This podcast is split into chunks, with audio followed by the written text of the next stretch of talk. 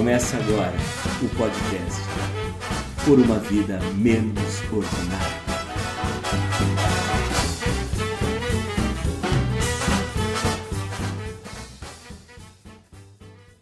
Está começando Por uma Vida Menos Ordinária. Hoje, diferente. Hoje, dentro do espírito imposto pelo coronavírus. Não estamos fazendo a nossa gravação presencial com os membros é, em torno da mesa, cada um é, na sua casa. Estamos fazendo hoje por Skype. Uh, temos muita coisa para falar. Foi uma semana maluca na economia, foi uma semana maluca na política e, principalmente, foi uma semana muito normal para Mentecapto Jair, porque ele só fez loucuras e bobagens. Olha, nós temos muita coisa aqui. Uh, eu queria começar dando um olá para o Cris. Tudo bem, Cris? Tudo bom, gente. Tudo bom, né? Todo mundo à distância, home office, isolamento, é, mas por uma causa boa, né? A gente, a gente espera que, que isso passe logo cada um fazendo sua parte. Para mandar um, um oi aí pro Claudinho. O, fala aí, Ju. Fala, realmente, cara, realmente, acho que o Corona veio para só para selar essa loucura, esse monte de coisa que acontece ao mesmo tempo, né? A gente está com dois meses e meio desse ano. Né? É, Parece que, que é um ano que já durou dez outros anos. Ju, tá tudo bem aí? Tudo bem, Vande? Tudo bem, Cris, Claudinho? Olá para os nossos ouvintes também. E é isso, né, cara? Se o negócio já estava maluco, já estava louco, só está ficando mais louco, né? E agora tem que correr atrás do prejuízo também, né, cara? É, acho que não dá para ter previsão nenhuma, como a gente vai abordar no programa, mas é, tá difícil, né, cara? Tá bem difícil. Vamos ver, vamos ver onde que vai caminhar tudo isso. Beleza. E hoje o nosso convidado é o Cláudio Fonseca. É um técnico é, que vai poder falar um pouco para a gente aqui sobre esse resultado do PIB que foi anunciado na semana passada e que foi tratado com total desdém pelo presidente da República, colocando inclusive um humorista para falar para a imprensa bem no dia do, do fiasco anunciado do PIB. Depois as bolsas de valores começaram a cair. O Cláudio vai poder falar um pouco para a gente sobre isso, o que significa isso, se a bolsa, é, se a Bovespa já chegou no seu piso ou se tem mais coisa para cair. Claudinho, tá tudo bem com você? Beleza? Seja bem-vindo no nosso podcast. Beleza, boa noite, pessoal. É, tá está sendo um massacre, né? Vamos dizer assim, né? Porque não se tomam as atitudes necessárias e isso está virando uma bola de neve, né? Que daqui a pouco ninguém controla mais, né? A verdade é essa. É uma responsabilidade imensa está sendo feito, né? E tratando com desdém uma coisa que é perigosa, né? Extremamente perigosa. Né? Você vê que mesmo o Trump hoje, à tarde que ele deu uma entrevista, ele estava visivelmente assustado e preocupado, né? Então é Beleza. é isso. A gente está vivendo aí, já, já dá para falar que é a pior crise desde 2008. E se não tomarem as atitudes necessárias, tem sim a possibilidade de ser ainda pior do que 2008. É, infelizmente, né, começamos aí o ano com essa bomba na, nas mãos, né? Ok. Claudio, então, para a gente começar o nosso bate-papo, é, eu queria uma, uma explicação sua é, sobre o anúncio do PIB de 2019 que uh, o anúncio foi do crescimento de 1,1%. Uh, eh, o que significa isso uh, para o Brasil, em termos de país O que significa isso? Um PIB tão baixo, e lembrando que a gente vem por três anos em PIBs dessa ordem, né, de 1%, sendo que dois anos antes, né, então nós estamos em é, 19, então 18, 17, nessa ordem aí de, de 1%, e nos dois anos anteriores, 15 e 16, é, uma recessão instalada no país. O que isso quer dizer, Claudio? Olha, o resultado do PIB é medíocre, né? De 2019. Se você pegar as previsões durante o ano de 2018 para o PIB 19 e depois durante o ano 19, elas vieram caindo sucessivamente, como está acontecendo agora com a previsão para esse ano e para o ano que vem. É o pior PIB, como você disse, dos últimos três anos. Quer dizer, foi feita aí reforma trabalhista, reforma previdenciária e não teve melhora nenhuma, né? A gente tem até o Maia falando, ah, precisa ver por que, que a economia não está crescendo mesmo depois da reforma previdenciária. Mas é óbvio isso, né? É, vão, assim, a reforma era para consertar um problema fiscal que o Brasil tem. Era um impeditivo, talvez, para se ter investimento no país, tanto estrangeiro quanto mesmo do consumo interno. Só que o fato de fazer a reforma, só isso não vai gerar investimento. Ninguém vai investir só por causa disso. Você investe quando você tem demanda para aquilo. Você pode até, que nem agora se pensa em tirar a carga é, da folha de pagamento, você só não vai, você não vai contratar só porque está mais barato contratar. Você contrata quando você tem demanda. Isso é óbvio. E nesse sentido, esse governo não está fazendo absolutamente nada, né? Você não tem plano nenhum para o crescimento econômico, nem para você aquecer a demanda interna e nem para você conseguir é, externamente, né? O que também é outro desastre, né? A política externa desse governo está só criando, consegue criar inimizade com todo mundo, né? Então, assim, não estamos chegando em lugar nenhum. É, tivemos uma fala, como você mesmo disse, responsável do governo, com desdém uhum. do PIB, é, já tivemos a revisão do próprio governo do PIB para esse ano, que era de 2,4, do zero já para 1,9. E daí o é. Guedes vem falar que no pior cenário, se tiver recessão, o PIB cresce 1%. Pois bem, eu discordo completamente. Assim, se tiver uma recessão, no melhor cenário, a gente vai conseguir crescer 1%. A verdade é essa. Tá. E só finalizando nessa parte, é, ninguém sabe onde vai parar. Quem fizer previsão agora é, é um achismo total. Agora, tá muito preocupante. Se você vê aí o, os cancelamentos de inúmeros eventos, o prejuízo vai ser muito grande. A gente teve Hoje, China declarando que no primeiro bimestre caiu 20% as vendas no varejo e 13% a atividade industrial. Então, o buraco é muito mais embaixo do que está se achando. Claudio, me diz uma coisa.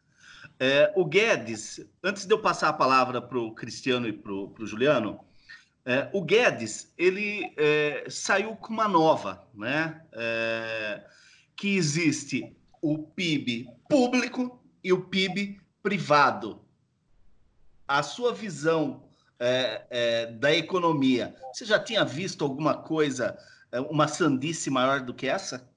É, ele vai me desculpar, isso é de dar risada, né? Todo mundo debochou da cara dele. Infelizmente, se o governo tem um monte de seguidor cego, né? Que, que falavam vão apoiar, né? Agora, eu faço uma pergunta, então, para o Guedes.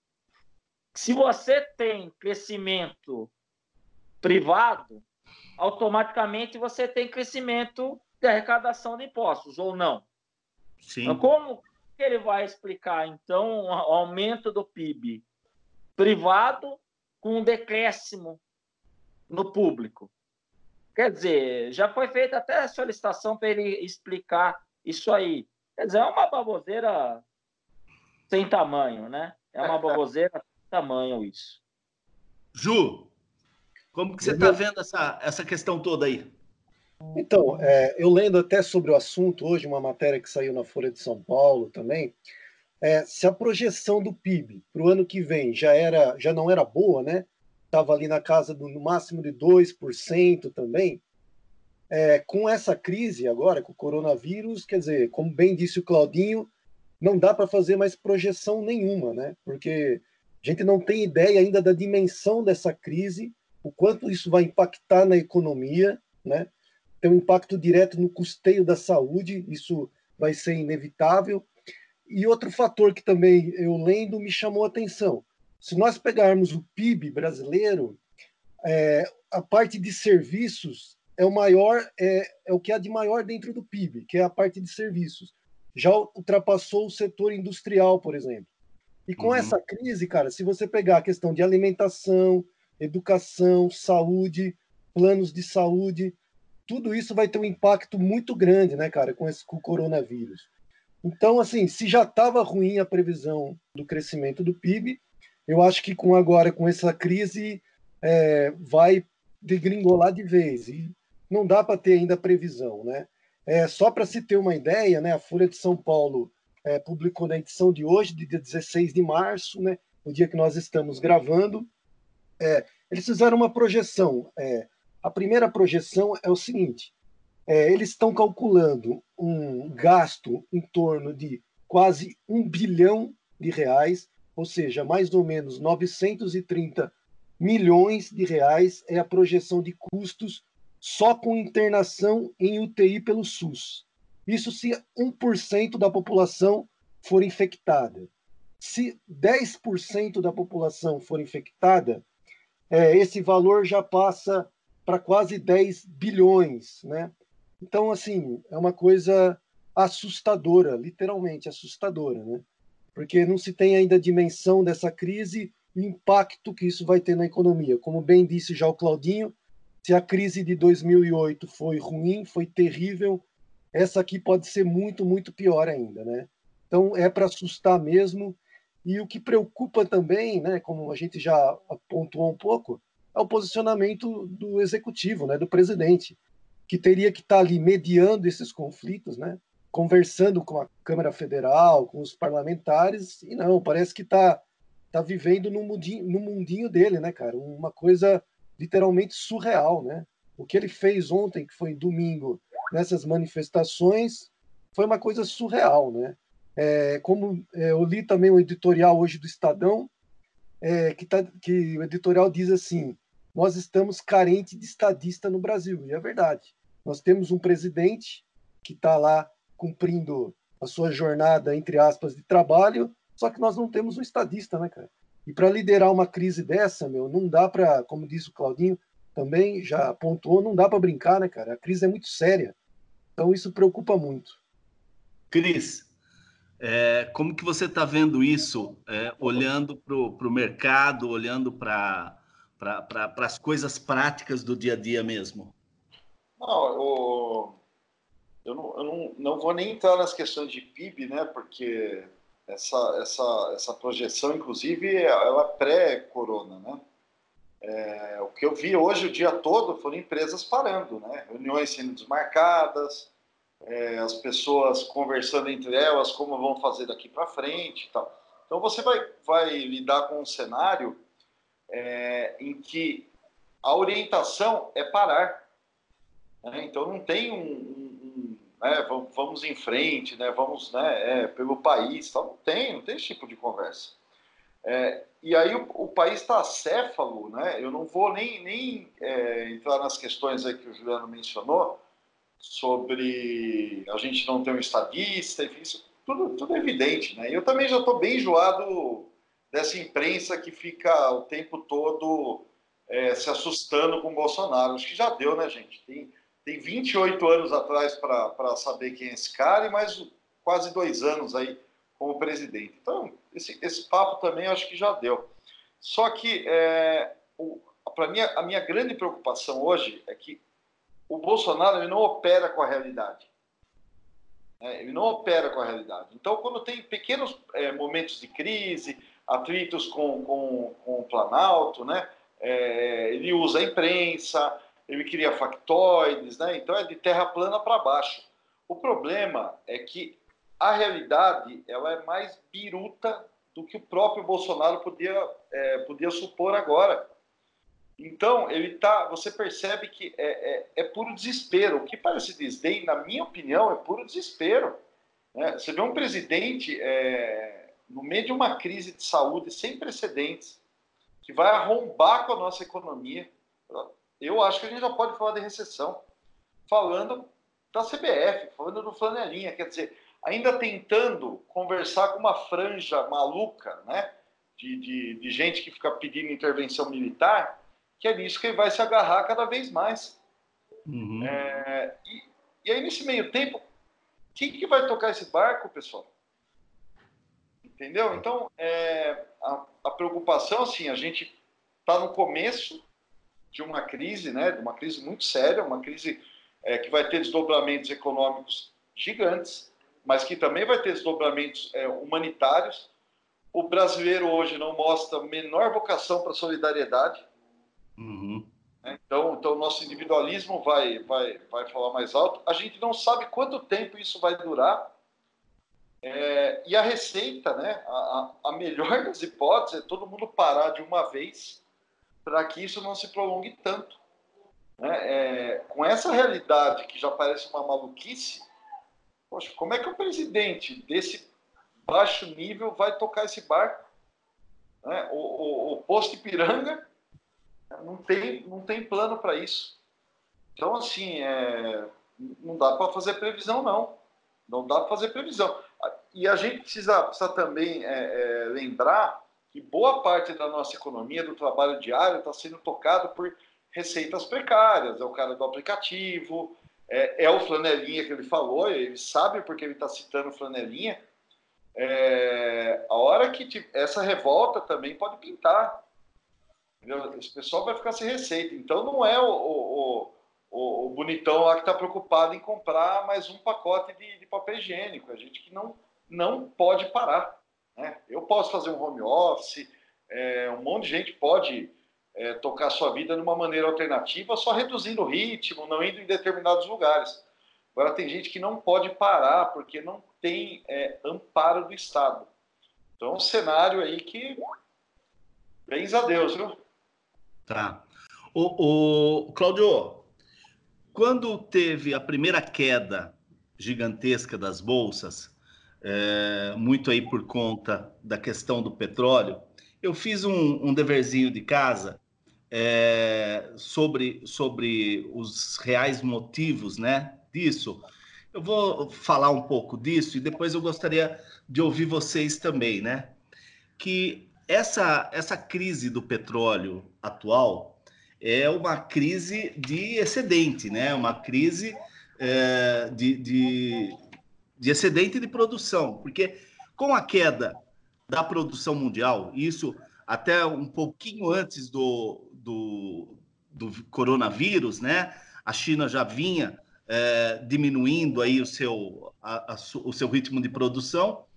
É, os, os países, tanto da OPEP, né, que é, é a Organização dos Países Produtores de Petróleo, liderados pela, pela Arábia Saudita, e a Rússia, porque nesse jogo são três players, né, assim, realmente importantes, né, que são os maiores produtores, que é os países da OPEP e a Rússia, uh, o, o maior uh, comprador, que é a China, correto? Uh, e você tem os Estados Unidos, que até 2014 eles importavam 5 milhões de barris diários de petróleo.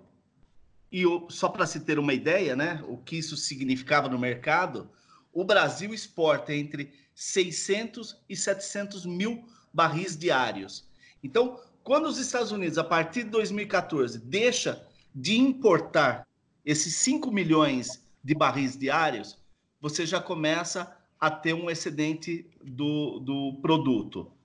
E na semana passada, quando a OPEP entrou em negociação com a Rússia, sugerindo uma diminuição de um milhão e meio, da produção de um milhão e meio de barris, um milhão por parte da OPEP, mais 500 mil barris diários por parte da Rússia, o Putin simplesmente disse não, não aceito.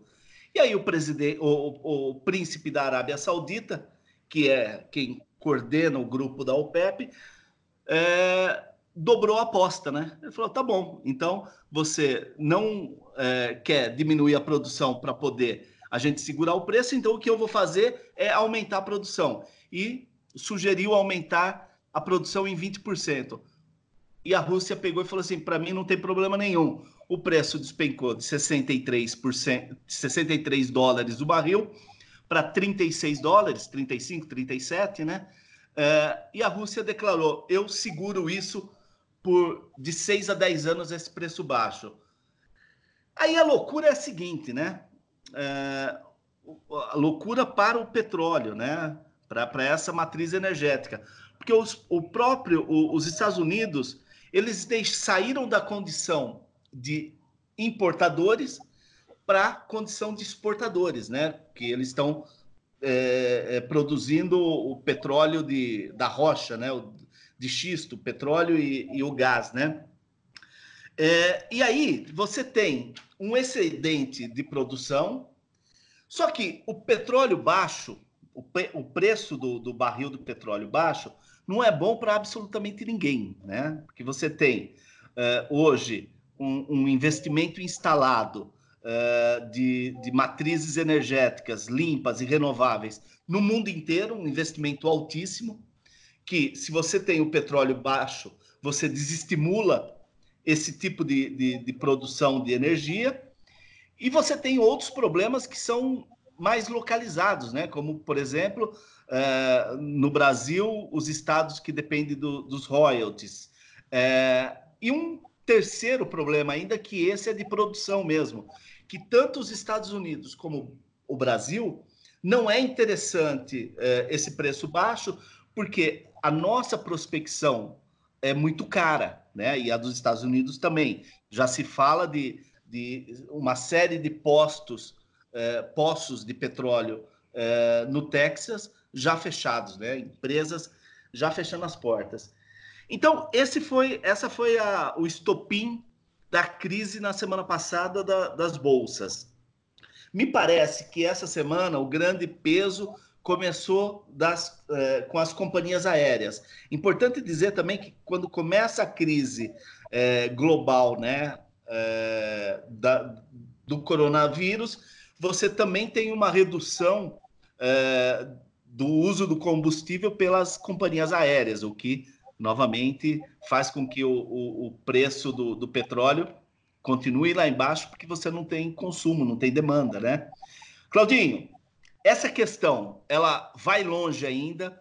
É, outros setores da economia, você acha que podem começar é, é, fraquejar da perna também, e isso é, aparecer nos resultados das bolsas mundiais, tanto é, Dow Jones como a Bovespa e, e, e as bolsas asiáticas? Ou você acha que isso foi uma situação oportuna aí, uma briga mais individualizada entre o, o príncipe e o Putin? Na verdade, é, Vande, veja bem, essa questão do petróleo, ela não vem de hoje, tá? Porque assim, o que, que a Arábia ela quer? Ela quer praticar preços baixos para desencorajar os Estados Unidos a produzir de xisto. Sim. Então, assim, a, a vontade dela é isso, e vai provocar realmente quebradeira nesse setor nos Estados Unidos. Ela quer deter o poder sobre o petróleo. Então, assim, eles têm um custo de produção muito baixo entendeu? E eles estão provocando isso para realmente estar tá afetando os Estados Unidos.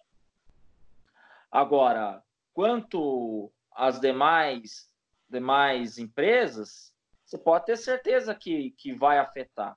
Né? Mas aí não é só o petróleo. Né?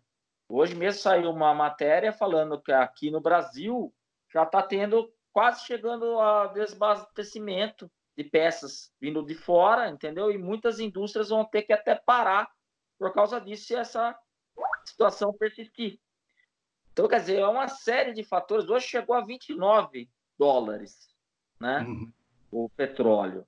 Uhum. É uma série de fatores que a gente até a gente está conversando aqui, surge uma infinidade de coisas na, na mente para a gente estar tá comentando. Então, assim, é mais um fator para agravar a crise. É mais um fator para agravar a crise. É importante que você disse aí, porque Estados, o estado, por exemplo, do Rio de Janeiro vai se lascar com, com essa queda, né? recebe depende demais dos royalties, né? Não só, né, Claudinho? Você tem Espírito é. Santo, você tem o Sergipe, né? Assim, é, a situação está bem complicada e, em termos de bolsa de valores, eu vejo que é só o começo. Hoje a gente teve quedas históricas, né? Nos Estados Unidos, quedas históricas lá. A gente tem um índice que chama VIX. Esse índice, ele é a aversão ao risco. Quanto maior ele, maior a aversão ao risco. Para você ter uma ideia, hoje esse índice ultrapassou a maior cotação que teve na, na crise de 2008. Uhum. Você tem uma noção a que ponto nós já estamos. Tá. Ju, diga então, lá. É, eu, eu, lendo um pouquinho também, né, para pesquisar sobre a pauta, o que me chamou a atenção também é em relação ao teto dos gastos. Eu não sei se vocês concordam comigo. É, eu li algumas matérias falando sobre isso. O que me causou estranheza é que até pouco tempo economistas que defendiam é, de forma absolutamente pragmática, né, objetiva, o teto dos gastos, é, agora não, agora já mudaram o discurso. Né? Lógico que economista vai mudando o discurso de acordo com é, com os fatos, isso é, não é novidade, né? Mas em relação ao teto dos gastos, meu, me chamou a atenção porque é, é, uma gama muito grande de economistas bateram nesse, nessa tecla dizendo não, tem que manter o teto dos gastos, isso vai tranquilizar o mercado, isso vai criar uma estabilidade, vai ser possível uma projeção de desenvolvimento para o Brasil. E agora não, agora parece que o discurso já, já mudou. É, pelo contrário, estão falando, olha, é preciso agora rever o teto dos gastos, porque o governo, com esse PIB, com esse PIB que foi registrado, esse pequeno PIB, faltou investimento da parte do governo, ou seja, o, o governo está engessado, está com um orçamento engessado, e diante dessa crise agora do coronavírus, tudo tende a piorar muito. Então, é, se o investimento do governo né, já estava comprometido, fatalmente vai ficar mais comprometido ainda. Então, parece que essa questão do teto dos gastos também é uma equação que, que precisa ser repensada, né? É, como investimento para o Brasil mesmo. E, por outro lado, é, como eu já tinha começado a pontuar também na conversa, essa estabilidade econômica, essa instabilidade econômica que já existia antes da crise, só vai piorar, lógico, é, isso é, é óbvio, mas a dimensão dessa crise, como a gente já começou a falar, também não dá para não dá para ter ideia. E partindo das declarações do presidente Bolsonaro, né, desses últimos acontecimentos, o que para mim é mais trágico nisso é usar essa crise, é usar o coronavírus, é usar a morte das pessoas, porque fatalmente haverão muitas mortes, no sentido de chantagear ainda mais o Congresso né? Que parece eu eu vejo isso como uma possibilidade muito clara é, diante de todos os fatos que ocorreram que ocorreram nos últimos dias. Eu não duvido que o presidente, de uma forma mais canalha possível, use é, a dimensão da morte das pessoas, esse fato trágico, para poder chantagear o Congresso. No sentido de, olha, ou vocês compram é, o meu discurso, ou vocês fazem o que é preciso ser feito na economia, é, na liberação de verbas. Eu já ouvi o próprio ministro da Saúde dizer que se o Congresso não colaborar, eles vão dar um jeito mesmo sem o Congresso. Então, a relação que já estava ruim com o Congresso, né, depois das manifestações do último domingo, só piorou. Né, nas declarações do Rodrigo Maia, isso ficou muito claro. E agora eu vejo essa crise, esse coronavírus, a morte das pessoas, como uma possibilidade do presidente, mais uma vez, chantagear o Congresso. E aí tem essa questão do teto dos gastos também, que depende muito do Congresso. Né? Então eu acho que tem mais um, um complicador aí no horizonte. O Cris. Ô, ô, ô, Ju, concordo com você. Concordo tudo que vocês estão falando. É, é, eu só, só acrescento que ele vai radicalizar, porque ele não tem mais o pouco que ainda se falava em entregar, né, e principalmente pela não, não só pela, pela forma que o Bolsonaro governa, mas pela ausência de toda e qualquer oposição, toda e qualquer oposição. Você não tem, tem um vazio de lideranças aí. Né. E, e, hoje o Bolsonaro não tem mais a menor condição de entregar. O posto Ipiranga não vai entregar. Ele vai radicalizar. Então, eu acho que já não é nem mais uma questão de brigar com o Congresso. O Congresso é, é, é mais um elemento para ele continuar aquecendo essa claque. Ele depende mais do que nunca disso né, para manter essa, essa retórica. Né? E eu, eu remeto ao primeiro comentário. Ele não opera bem na realidade. Né? A realidade agora é muito cruel. Então, assim, ele vai negar o coronavírus, ele vai negar a, a gravidade disso, vai tentar minimizar o impacto da, da, das questões econômicas. É, nos bastidores, né, você pega notas aí, ele, ele nessa paranoia, né, já, já, já colocando a culpa da China, né, que, que enfim, né, é, jogando a suspeita que toda vez que a China tem tem um problema com os mercados, aparece uma pandemia nova, né? então a gente vai ver todo tipo de loucura. Agora, eu, eu tenho para mim que isso não pode ser mais surpresa. Está né? é, tá na hora de, de, de, outros atores políticos surgirem ou tomarem o seu lugar de fala. A gente está tá à, à mercê disso, né? à beira de uma crise muito séria, né? e, o, e o, o país totalmente sem direção. O, o Claudio, hoje é, à tarde, é, membros do governo fizeram um anúncio da liberação de recursos na ordem de 430 milhões de reais que vão para todos os estados, né? Esse dinheiro vai ser rateado para todos os estados. Isso é, vai representar é, é, e, e esse dinheiro é para planos de contingência, para planos emergenciais com relação ao coronavírus. Esse dinheiro vai representar dois reais por pessoa, né?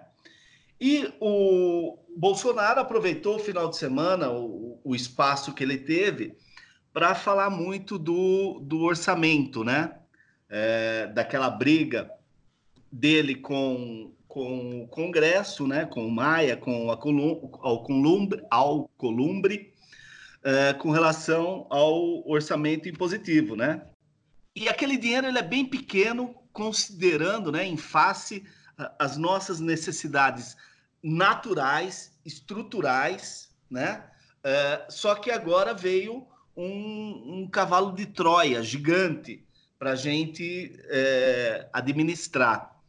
Me diz uma coisa: esse dinheiro que se está brigando tanto aí, esses 30 bilhões, a princípio ele seria é, aplicado onde? Se, se fosse para. Se nós não tivéssemos outro problema é, e esse dinheiro pudesse ser aplicado como se originalmente é, acontecesse, para onde iria esse dinheiro? E, e, na sua opinião, qual que é a capacidade de investimento real do governo para essa crise? É, na verdade, a capacidade é, é, não é tão grande, porque, veja bem, nós estamos com é, déficit atrás de déficit e você não pode ser responsável, pode até cair em lei de, na lei de responsabilidade, nem né, crime de responsabilidade, porque se você aumenta o gasto em algum lugar, você tem que indicar contabilmente da onde você está tirando esse dinheiro. Então, ou você vai diminuir despesa, ou você vai aumentar algum outro imposto. Uhum. Né? Então, quer dizer, esse valor de ajuda aí, risório que ele, que ele indicou, 400 e poucos milhões, é risório. Para você ter uma ideia, lá nos Estados Unidos, as aéreas já disseram que vão precisar de um auxílio, veja bem, de 50 bilhões de dólares. Uhum. Só as aéreas. Então, quer dizer, é muito pouco, né? É, esses 30 bilhões, eu vejo que você é, teria que estar tá investindo e você está reaquecendo o consumo interno. Não adianta você só abaixar juros, né? Porque assim, agora está de novo esse papo que vai cair até 1% da Selic. Tá. Mas quem tem que ser muito louco, né? Vamos dizer assim, para no momento desse você tomar dinheiro emprestado para investir, né? Não tem muito muita lógica, né? A eficácia é limitada. E por outro lado, muito me preocupa nesse ponto, que não é o caso agora, mas como você baixa os juros e demora meses para aquilo afetar a economia, você está sucessivamente abaixando sem nenhum outro, nenhum outro programa para a economia. Isso você pode estar tá gerando inflação. Então chegaria no pior, cenário possível, né? Que é a estagflação. Você está com a economia que não cresce e está tendo inflação. Né? E assim, a gente não vê projeto desse governo para o país não só para a economia.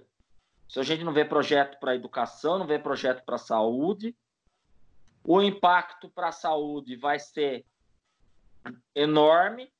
Né? O Guedes, esses dias, deu uma declaração que ah, com 5 bilhões eles é, né, aniquilava o coronavírus. Quer dizer, é outra, outra declaração infeliz. Né? Você fazer a comparação aí com o que eu falei, por exemplo, Estados Unidos, outra outra declaração infeliz. Na uhum. verdade, assim, é, é, complicado. Eu não vejo esse dinheiro sendo bem empregado, independente se vai ficar na mão do executivo ou se vai ficar na mão do legislativo. A verdade é essa. E não adianta também gastar dinheiro por gastar. Você tem que ter projeto, tem que ser muito bem pensado. E também não adianta ficar só injetando dinheiro, que né, a gente viu aí o Fed injetando dinheiro lá nos Estados Unidos.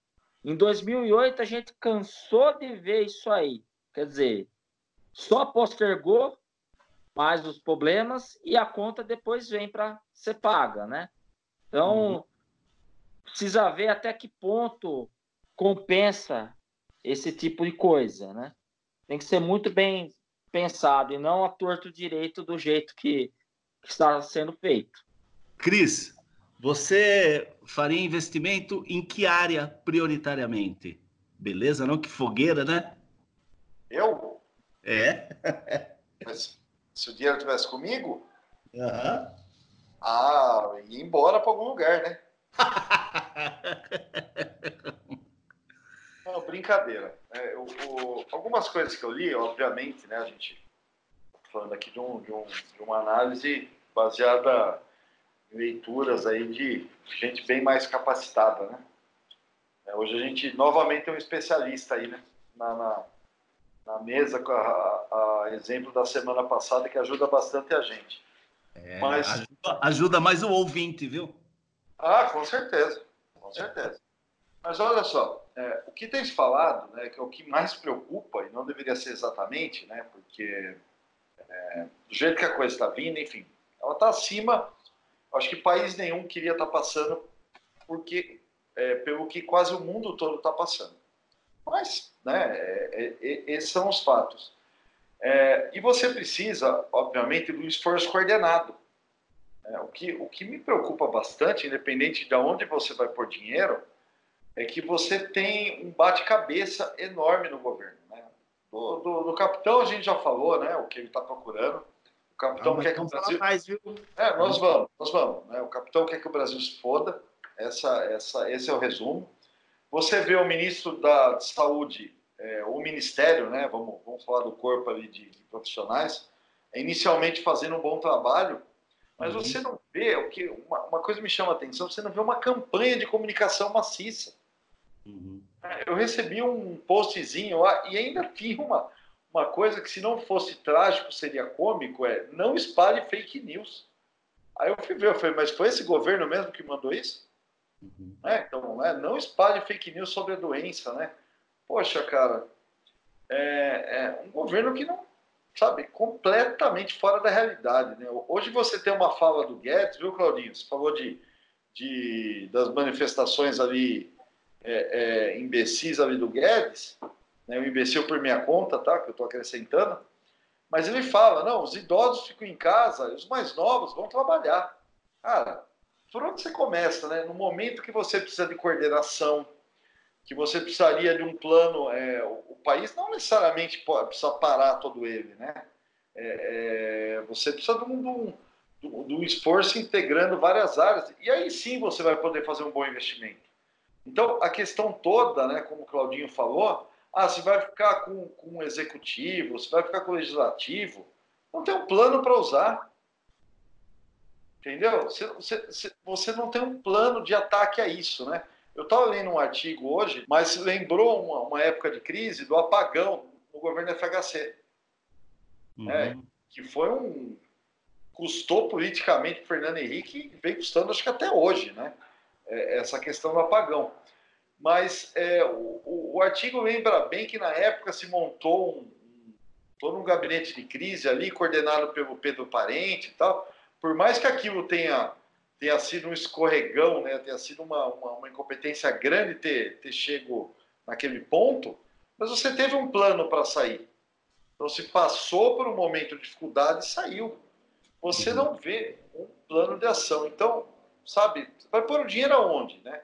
Começa a falar em, em injetar dinheiro para aumentar consumo. Consumo de quê? Você é, é, tá pedindo para o povo não ter mobilidade, né? É, uhum. Como é que fica a solvência das empresas que de repente vão perder receita e não vão poder pagar, é, é, honrar, honrar seus, suas contas, né? Sabe que não é uma boa ali ter crédito para isso, né? Como o Claudinho falou, Pô, você vai diminuir. Quem, quem que vai investir agora, né? Então, é, é, eu espero que nos próximos dias tenham cartas na manga, né, que eu pague pela minha língua, porque é preocupante a situação. Né?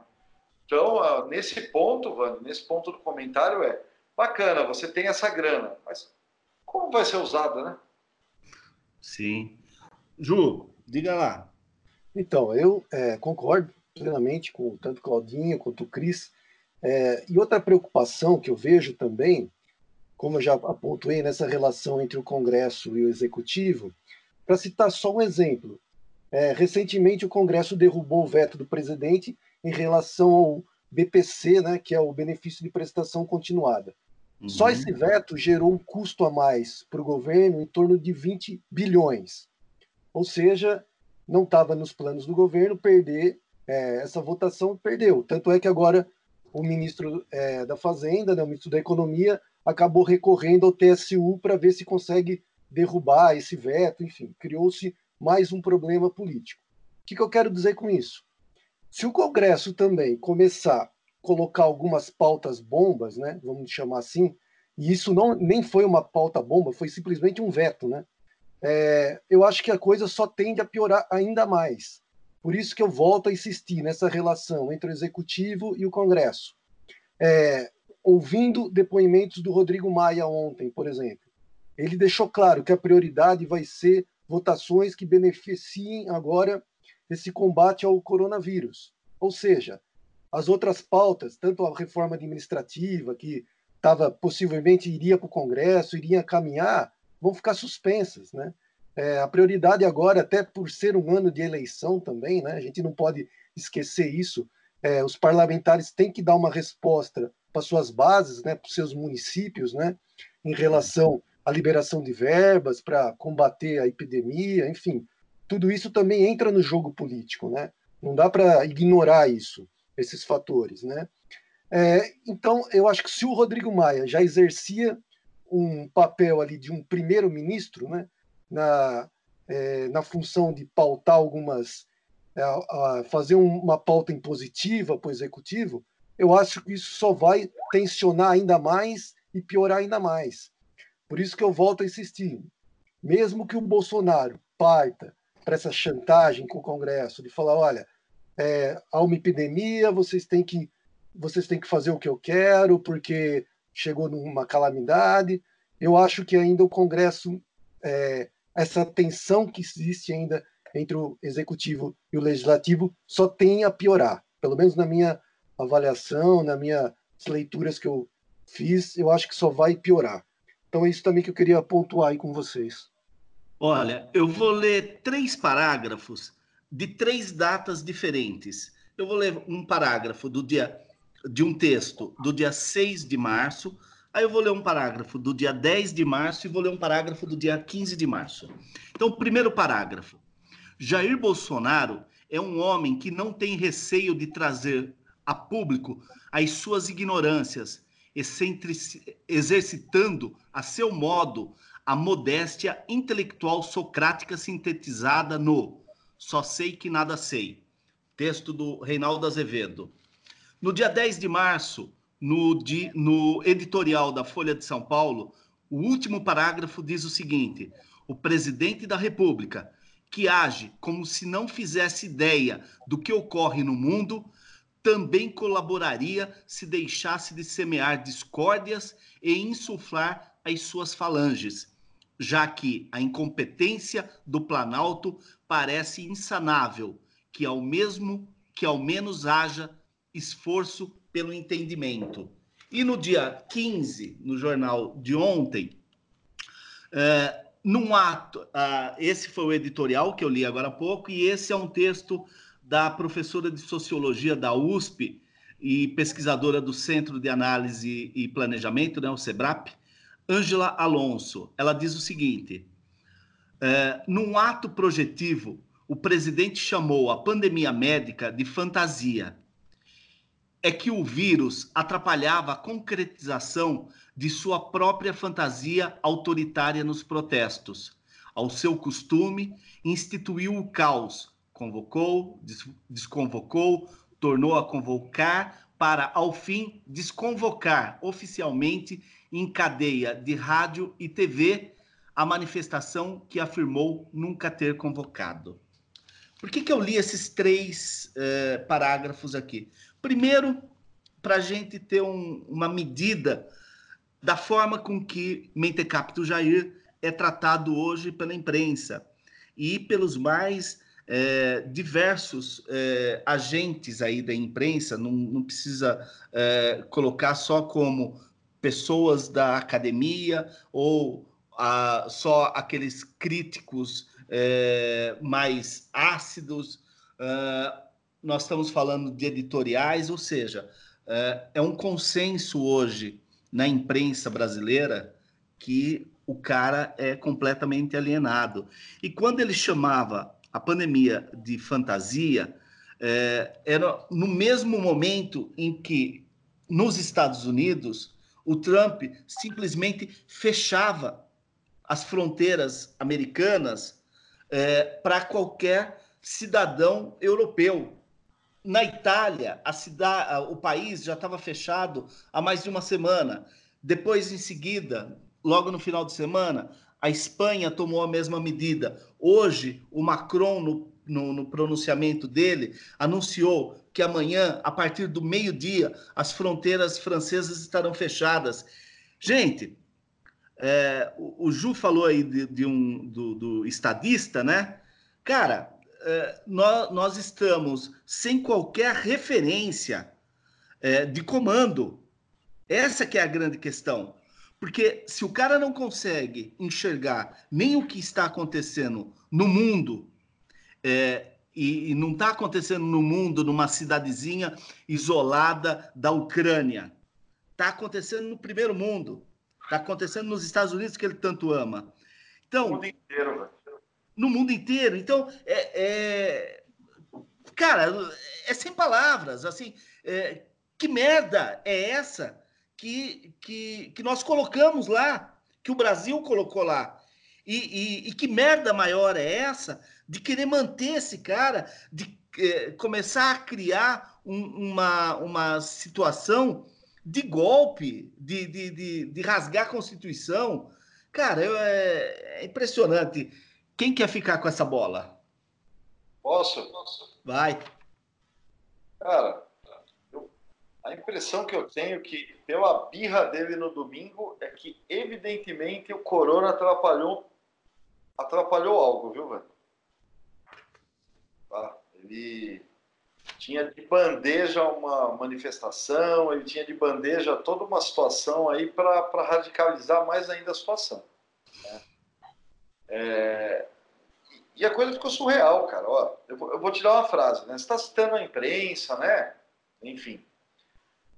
Esse senhor tem que sair da presidência da República. Adivine quem é essa frase? Janaína. Janaína Pascoal, cara. Uhum. Que né? Que não, não, não, não vamos tecer boas considerações também. Mas olha Viu, a loucura que virou, olha a loucura Viu, que virou. Oi. E, e, o parceiro dela no, no, pedido de impeachment, o Reale, é, pediu para que é, seja feita uma avaliação é, da, da, saúde, da, da sanidade mental desse homem, né? Não, sem dúvida. Embora né? Acho que seja, seja um tanto desnecessário fazer o exame, né? Necessário. É, é, e, e, aí eu, eu pego o teu, teu, teu desespero aí, né? Entre aspas, de como a gente chegou no ponto de eleger um cara como Jair Bolsonaro presidente da República. É, e você tem que voltar a muitas coisas, né? Acho que a gente não tem, não tem nem tempo para isso. Né? É, e eu não vou nem, nem, nem é, continuar meu comentário pela questão da população que votou nele. A gente está descobrindo né, é, é, o, o, tipo de, de, de, eleitores radicais, que não são a maioria, a gente está ali vendo. Então, todo dia a gente está vendo um absurdo. Agora, então, de novo eu vou falar, a imprensa sabia, entendeu? Essa, essa ilusão de ter comprado é, projeto liberal, né, de que o bicho seria domado, de que os militares iam, por favor, né? Por favor. É, é, e infelizmente a gente está num momento assim é, que se algumas semanas a gente já estava revoltado, preocupado, né? É, falando aí de, de pautas nazistas, falando desrespeito com com, é, com jornalistas e tudo aquilo que, uhum. que é totalmente grave, né? Gravíssimo tudo aquilo. Olha, duas semanas depois, é, Band, Ju, Claudinho, olha a situação que a gente se encontra agora. E o cara insistindo, né? É, redobrando a aposta, né? tratando a população, tratando é uma questão de saúde pública com desdém, né, com uma responsabilidade tremenda, né, é, e reforçando a retórica, reforçando é, é, o discurso de ódio, né? Olha, na boa, não, não, não, tem, não tem nenhuma conclusão nem para esse comentário. A gente está Cla... tá, tá no período surreal. Claudinho, como você é o nosso convidado, você vai ter a chance de desopilar um pouco. Fala para mim, o que, que você pensa disso tudo? Olha, um, um bom, bom termômetro para esse desgoverno, né? Eu costumo falar desgoverno, porque de governo realmente a gente não tem nada, né? É a saída de dólares do país do ano passado. A gente, no ano passado, teve a maior saída nos últimos 38 anos. E daí, esse ano, só em janeiro e fevereiro, a gente já teve a maior saída da história do país. Então, o que, que é isso aí? O estrangeiro não confia no atual governo. O estrangeiro não quer deixar o dinheiro dele aqui. Quando você tem o real, uma das maiores desvalorizações de moeda no planeta, inclusive, veja bem, o real, mesmo dia que o dólar está perdendo perante a cesta de moedas, o real continua desvalorizando. Uhum. Né? E teve mais uma fala né, do, do Sr. Guedes que falou que ele tinha que fazer muita besteira para chegar a 5. Pois bem, hoje, pela primeira vez na história, o dólar fechou acima de 5. Né? E eu vejo, na minha opinião, que esse cara não sei se dura tanto mais nesse desgoverno. E ele saindo, o caos vai ser ainda maior na economia, porque não o mercado apostou nele, né? E sabe lá quem o nosso presidente paranoico. Hã? Chama o Meirelles. É, então, mas. é, ele, ele, sabe lá quem que ele vai colocar, quer dizer, aí é, é mais o complicador, sabe? O, o, o Guedes não está fazendo um bom governo, mas se ele sair, sabe lá quem que vão colocar. Só falta colocar mais um militar também para governar a economia, porque na cabeça de muita gente a economia é uma beleza, né? Quando tá os militares, eu não, não sei aonde, né?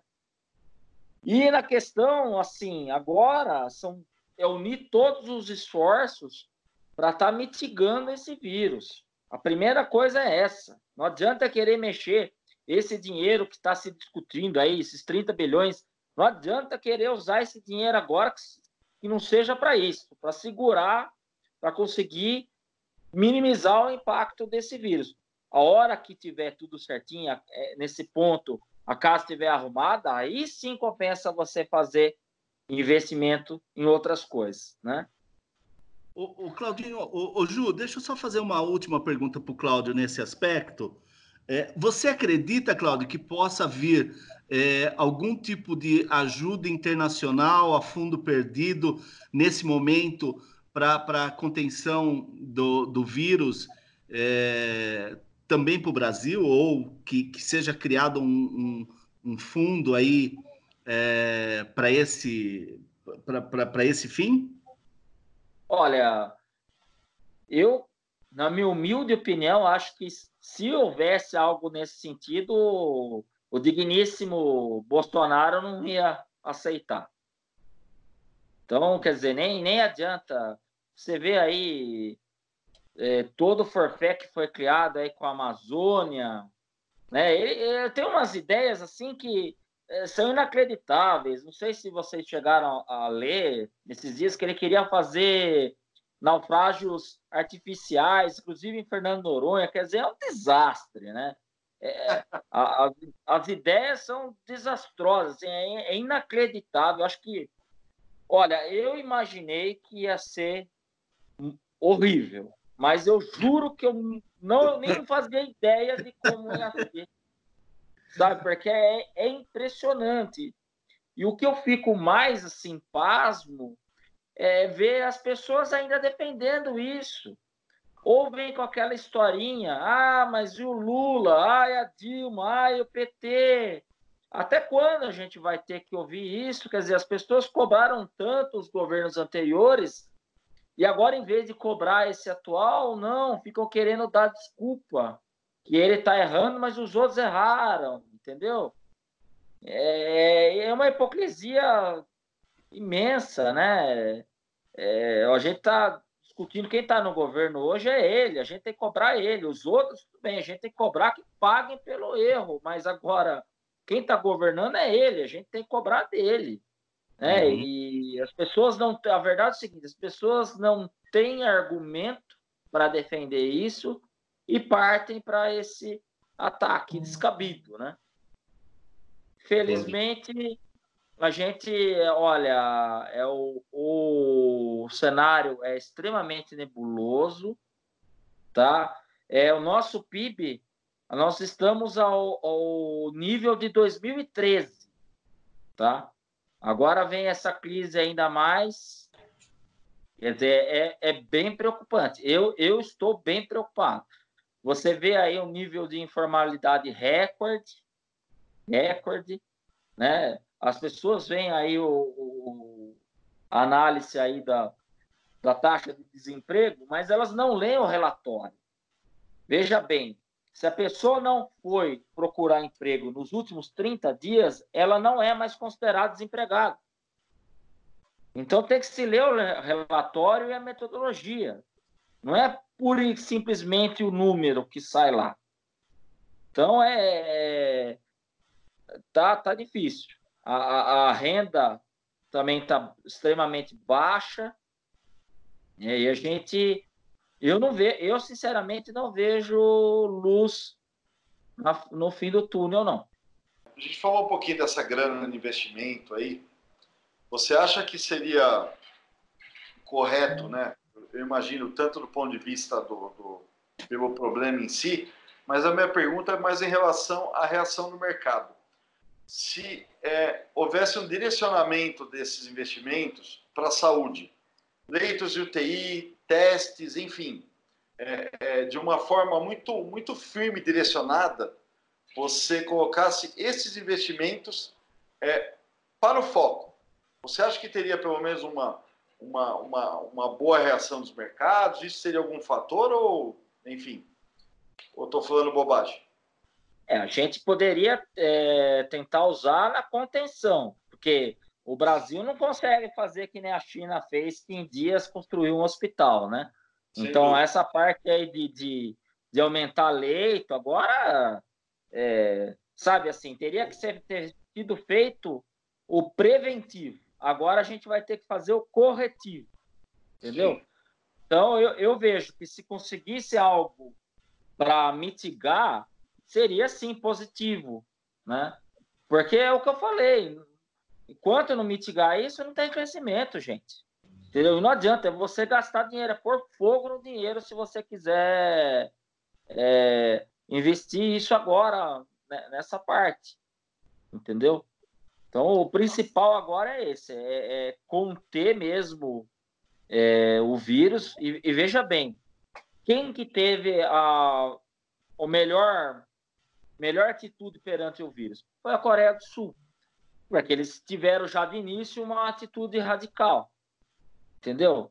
Agora, quando você tem um, um governo que desconsidera o tamanho do que pode ser, né, vocês citaram aí da CBF, o cara pensando em, né, em flaneirinha, em quem vende suco, pô, o mundo inteiro cancelou, cancelou evento esportivo, né? O mundo inteiro.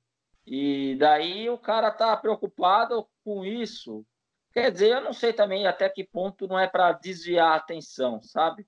De certas coisas, porque não, não é possível, não é possível que uma pessoa seja tão cega assim, tão. É, sabe? É insano mesmo, insano. O, o, o Ju, Juliano, você também, você também vai ter a sua chance para desopilar, vai lá. Então, é, pegando aí a deixa do Claudinho em relação ao PIB né, de 2013, é, se a gente pegar o calendário desse ano, né, nós já estamos em março. Segundo os especialistas, essa crise do coronavírus deve durar de quatro a cinco meses. É, se a gente colocar aí quatro, cinco meses, nós já estaremos em agosto. É, depois de agosto já vem as eleições municipais, em outubro.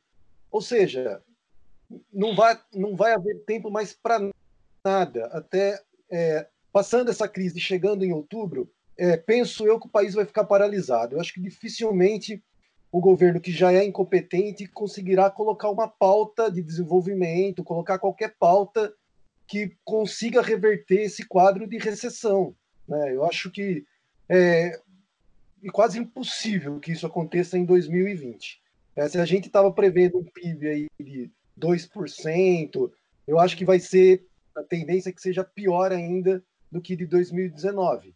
É, e o Brasil tem desafios importantíssimos. Eu queria até fazer essa provocação para o Claudinho. Por exemplo, em relação ao Fundeb, que em outubro, se eu não me engano, é a data máxima, a data limite para que o Congresso aprove a questão do, do novo Fundeb, né? Que, que faça essa emenda constitucional e consiga viabilizar o Fundeb, que é um fundo importantíssimo para o Brasil. Ou seja, municípios dependem desse fundo para custear a educação básica. Então, o Brasil já tem, né? Nós já temos uma pauta extremamente colocada, extremamente importante. E depois desse coronavírus, que a gente não sabe como que vai terminar essa história, vai sobrar o que para 2020, né? Essa é a minha provocação. Vai sobrar o quê? Na minha opinião, não vai sobrar quase nada. Claudinho, é, você, responda aí, porque depois a gente vai falar um pouco de desgraça. Podem ter ah, certeza. Dá, dá, dá para falar de mais desgraça ainda. Nós vamos falar daqui a pouquinho. Eu tenho feito muitas análises aí é, do que aconteceu em 2008.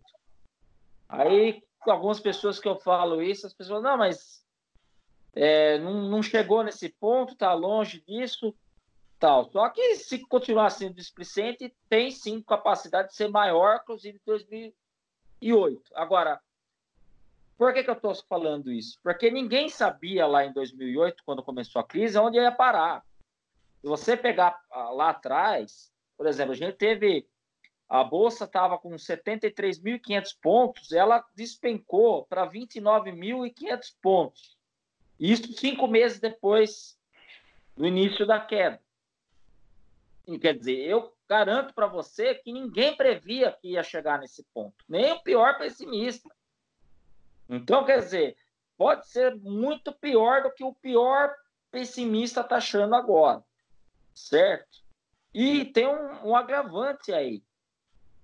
Como eu disse, foram cinco meses de queda para chegar nesse valor. Agora a gente está vendo em duas semanas já caiu horrores. A velocidade da queda é surreal e olha, eu nunca vi, nunca vi uma queda tão grande assim. Claudio. Quanto ao Fundeb. De, deixa eu só te interromper aí, porque você está na, na, bolsa, eu queria é, também a sua opinião. Hoje, o Dow Jones, ele é, teve o circuit break a 9, menos de 9,1. É, o pregão abriu às 9 e antes das 9,1, é, eles tiveram o primeiro circuit break, porque ela já estava em 12, em, em 7%, um negócio assim, né? 11%.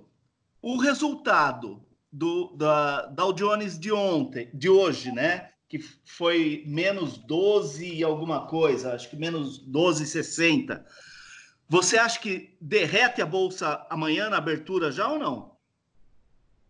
A, a bolsa Brasil, Bovespa, é, a do Brasil.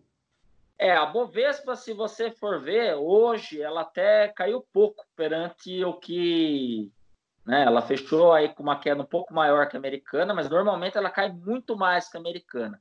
No caso aqui, a explicação né, que estão dando é que existe um forte suporte nessa área de 70, 71 mil, que a força compradora acaba não deixando cair abaixo disso. Mas, assim, isso não vai durar para sempre. Você tem a certeza disso. Uhum. Então, eu vejo sim que tem ainda bastante campo, dá, dá para cair mais do que caiu. Eu acho um absurdo o gestor, assessor que já está falando: olha, compre, compre tudo, porque a chance da vida. É, tudo bem, você comprar agora, algum dia você vai ter lucro. Só que a possibilidade de cair muito mais, que a gente está no início aí da crise, é muito grande a, a chance de cair muito mais, entendeu? Então não é. adianta falar, esse povo que está falando, ah, já é o piso. Isso é um achismo irresponsável até, tá? E é. na parte do Fundeb, só voltando lá que, que o Juliano perguntou, o uhum. Fundeb é importantíssimo. É importantíssimo. Eu, eu, por muitos anos, fui responsável aqui em Jundiaí da elaboração do, do, dos balanços do, do Fundeb, tá? E assim, no caso de Jundiaí, a gente acaba até perdendo recurso. A gente manda, manda um tanto de recurso e recebe menos. Mas, assim, para municípios pequenos, municípios que não têm um poder um poderio de arrecadação como Jundiaí, é uma verba importantíssima. Então, se, se isso não for renovado em termos que, que continua sendo dessa forma, a educação vai sofrer muito onde ela mais necessita. Então, é, é um assunto bem delicado e bem preocupante. O Claudinho, ó, o Fundeb ele durou 14 anos, né? Porque ele é de 2006 e a previsão era que é, em 2020 ele acabasse. Agora, é, por, por qual motivo é, foi dado esse tempo e, e, não, e não se fez um, uma, uma coisa permanente? É, na verdade, é uma, era uma estimativa que fosse necessário por esse tempo, mas na verdade a gente sabe que a história não é essa, né? A história não, não é essa, né? O Brasil continua precisando dele e vai continuar precisando por muitos e muitos anos. A gente tem uma diferença é, brutal aqui. Se você comparar aqui, nós estamos na nata do país. Se você for sertão aí fora, a diferença é brutal em tudo. Todos os índices econômicos, é, sociais, é, de educação, saúde pública e tudo mais. Então, é necessário se manter ele ainda por muito tempo. Agora, a gente não sabe até que ponto, vamos supor, é, cidades grandes como Jundiaí, até maiores, vão pressionar para o fim, né? Porque, uhum. como eu disse, Jundiaí perde dinheiro com isso, né? O, o, o Cris, aí já cai naquela solidariedade do brasileiro, né? Que a gente tava, que você citou no início, né? Aí fica fácil, né? Viu, pessoal? Seguinte, é, quando eu falei que a gente ia falar um pouco de desgraça, é assim: uh, o, o, Brasil, pelos números que nos são apresentados, nós temos quase metade da população sem saneamento básico, né?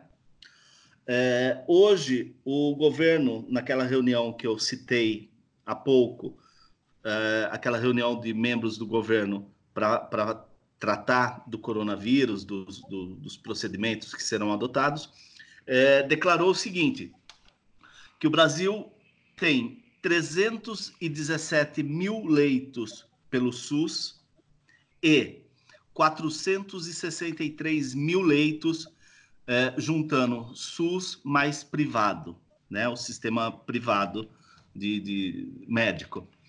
É, muito bem.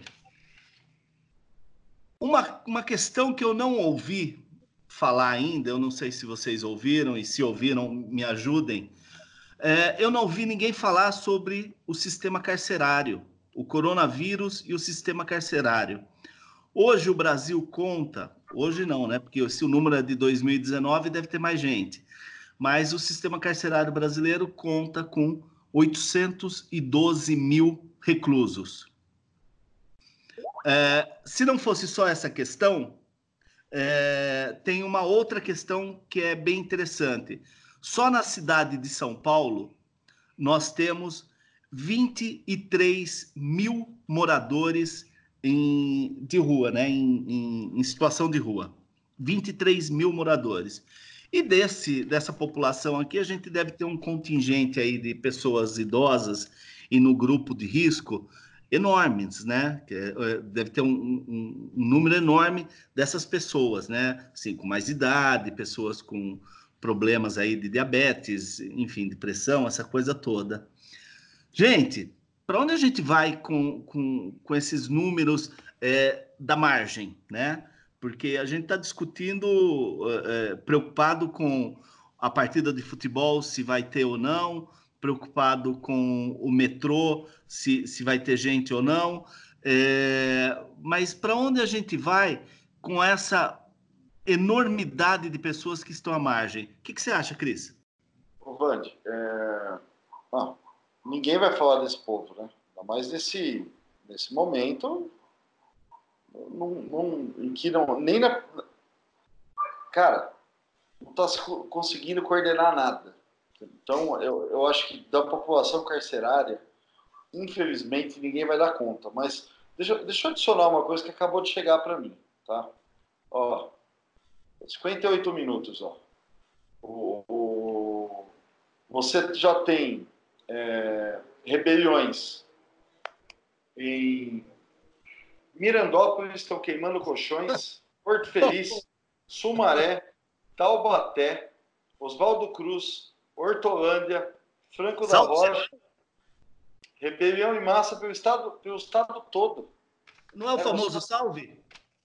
Ah, salve geral, né? Salve geral, né? Ah, hoje à tarde, hoje à tarde eu acho que a gente comentou, né, Band? Né? Da doideira que, assim, eu, eu comecei a lembrar, cara, do, do salve geral e de lá para cá quanta coisa aconteceu. Comentei isso com, com, com a Paola, minha amiga. Ela falou, você tá pensando em lá, pensa nos últimos dois meses o que aconteceu. Uhum. E agora parece que a coisa tá dando a volta, né? É, então, cara, olha, olha a quantidade de desdobramentos, né? Você, você colocou uma pauta agora muito feliz. Né? Você tem, imagina, nós estamos falando de distanciamento social. Olha que beleza, dois metros. Vai ser fácil lá dentro, né? Opa! Em dois metros você põe 20 pessoas ali. Né? Então, é... pô, você imagina Imagina o que, que vai acontecer, cara. A gente está com a receita do caos. Né? E falar de, de população é, é, carcerária, de população sem saneamento básico, da, de população em estado de rua, é, é desses centros de solidariedade aí que acolhem moradores de rua. É, é, você falar de entidades, né? muitas entidades aí filantrópicas, aí, entidades de, de assistenciais que, que se prestam a, a, às vezes só elas cuidar do, ido, do idoso nessa situação, né? Eu conheço a situação aí, eu tenho, tenho aí é, minha, minha cunhada que, que, que, cuida de toda, toda a parte de gestão de uma, de uma entidade aí para cuidar do idoso. Cara, não tem ajuda, é bingo o ano inteiro para poder comprar colchão, é, é, jantar, enfim. Cara, olha, se você for aqui, ó, num brainstorm rápido, num desdobramento disso, caraca, meu amigo. E agora acompanhar também essa situação toda que já virou outra pauta, né, Vânia? Claro, claro, claro. Ju. Ah, é. ah, eu queria também destacar é que como o Claudinho falou, a gente está num centro de excelência, né? A gente está no estado de São Paulo, é, próximos a São Paulo, é, mas a realidade do brasileiro, é, 70% da população brasileira depende exclusivamente do SUS, Sistema Único de Saúde. E é inevitável que vai ser o ambiente mais atingido desse, dessa epidemia, né? Que ainda quem tem um plano de saúde fala, ah, meu, eu tô a pessoa não pensa muito, fala, ah, pelo menos ali um atendimento básico eu vou ter, de repente se tiver algum agravante eu tenho a possibilidade de internação, eu tenho ali uma UTI que pode me ajudar, mas e os, e a 70, e os 70% do brasileiro, da, da, população brasileira que depende exclusivamente do SUS, como é que faz? Né? Uhum. Então, você falou do, dos moradores de rua, você falou da situação das pessoas presas, meu, é, é realmente dramático, porque, infelizmente, eu acho que ainda o SUS é um ganho para a gente, né? É, ainda é um sistema que funciona, apesar das suas dificuldades, funciona e funciona bem, né? Uhum. Consegue atender a população brasileira, mas diante de uma crise dessa, será que vai dar conta, né? Uhum. Será que o que foi investido até hoje, né, nessa, nessa na questão mesmo de gestão do SUS, né? Será que a gente está preparado? Será que o SUS está preparado para esse impacto que é uma epidemia desse tamanho, né? Então, uhum. eu acho que, que é mais um agravante ainda, né? É, enfim, é mais uma questão que eu queria colocar aí para gente. Não, e, e, aí eu volto à questão de solidariedade, né? Porque é, muito disso você tem que resolver com uma campanha de informação. Então, por mais que a gente fique com raiva dos comentários, tal, tem que ter é, é, essa campanha de informação porque para muita gente vai falar: ah, estão botando fogo no colchão, estão se matando. Maravilha. Cara, esse contágio vem para cá. É, quando o jovem fala que Ah, mas essa doença só mata idoso. A gente não hum. tem nem não tem informação, não tem uma mínima campanha de comunicação. Sabe? É, é pô, é, é, difícil, né? Eu vi, eu vi a dificuldade de, de oferecer álcool em gel para colegas e falar, não, não, não quero. Cara, é, é complicado. O Claudinho, deixa eu só fazer uma observação que é, você falou, ah, ir lá para o sertão tal. Só que não pode esquecer que no estado de São Paulo nós temos o Vale do Jequitinhonha, que é uma das regiões mais pobres do Brasil, né? É, quando, quando eu falei sertão, eu me referi ao interior mesmo, mesmo no nosso estado, né? Se você for ver, mesmo aqui próximo da gente, tem regiões pobres, né? Não é São Paulo, não é de toda, toda forma lugar rico. O que, que é, Cris? Francisco Morato, por exemplo, aqui do lado. A Francisco sim, Morato. Sim. É, é. O, o Cris, a Oi. gente falou tanto, falou-se tanto é, nos últimos 10 anos aí, é, nos últimos 10 anos, não, talvez um pouco menos, aí da, na idade das redes sociais, né? Falou tanto dessa sociedade digital que estava se, se afastando, que as pessoas não tinham mais contato humano, né? Contato direto. Agora né? é melhor que não tenha. Bom, conseguimos, né? Chegamos lá, né? É? E, e o, o, o Antônio Prata, ontem, ele escreveu o seguinte: se sem o mundo precisar é, se isolar, né? Se sem a necessidade das populações se isolarem, nós conseguimos produzir é, sentado na frente do computador ou digitando nos nossos smartphones, a gente conseguiu produzir algumas excrescências como Trump, mamadeira de piroca, o Brexit, o terraplanismo, o kit gay, o Bolsonaro, o Golden Shower, youtubers mirins, nazismo é de esquerda, o budismo de fantasia de carnaval, Marielle é traficante, o velho da Havan, o movimento antivacina, o gemidão do WhatsApp, só para citar uma parcela ínfima do, do, do, dos vírus que a gente conseguiu criar nesse é, sem precisar se isolar. Agora pensa na sociedade é, mundial isolada, sem poder sair de casa e a sua única diversão ser as redes sociais. O que, que a gente conseguiria produzir, na opinião de vocês? Triste, triste realidade isso aí, não? É, tem, tem ainda o terraplanismo, né? Em pleno ano 2020, ter que explicar que a Terra não é plana é, é brincadeira, né? É brincadeira. Mas é, eu costumo dizer que, na verdade, o Bolsonaro demonstrou quem, no fundo, o brasileiro é. Porque o brasileiro, é, uma, em certa parte, é como ele preconceituoso, tem essas ideias, né, que é, insanas mesmo, só que sempre teve vergonha de expor, né? E agora arrumaram um líder, né? Então, assim, você vê muitas pessoas defendendo os, maior, os maiores absurdos, né? É umas criações que é. Agora, muita gente já falando que não, que o vírus é comunista, que foi a criação da, da da China para derrubar os mercados. É, é, é, um absurdo atrás do outro. Então, assim, eu não tinha ainda pensado por esse lado, viu? Mas vai ser um show de horrores, né? Vai ser um show de horrores. Cris? Sei lá, mano. não piora o que já tá ruim? Não, cara, é... olha, talvez talvez disso tudo algo vai ser tirado. Né? Claro que a gente que está nesse momento vai ser impactado, é, muita atenção para as pessoas mais vulneráveis, né? seja pelo perfil aí de, de, chamado grupo de risco ou por vulnerabilidade social, é uma pena o que a gente vai ver, mas vai ver.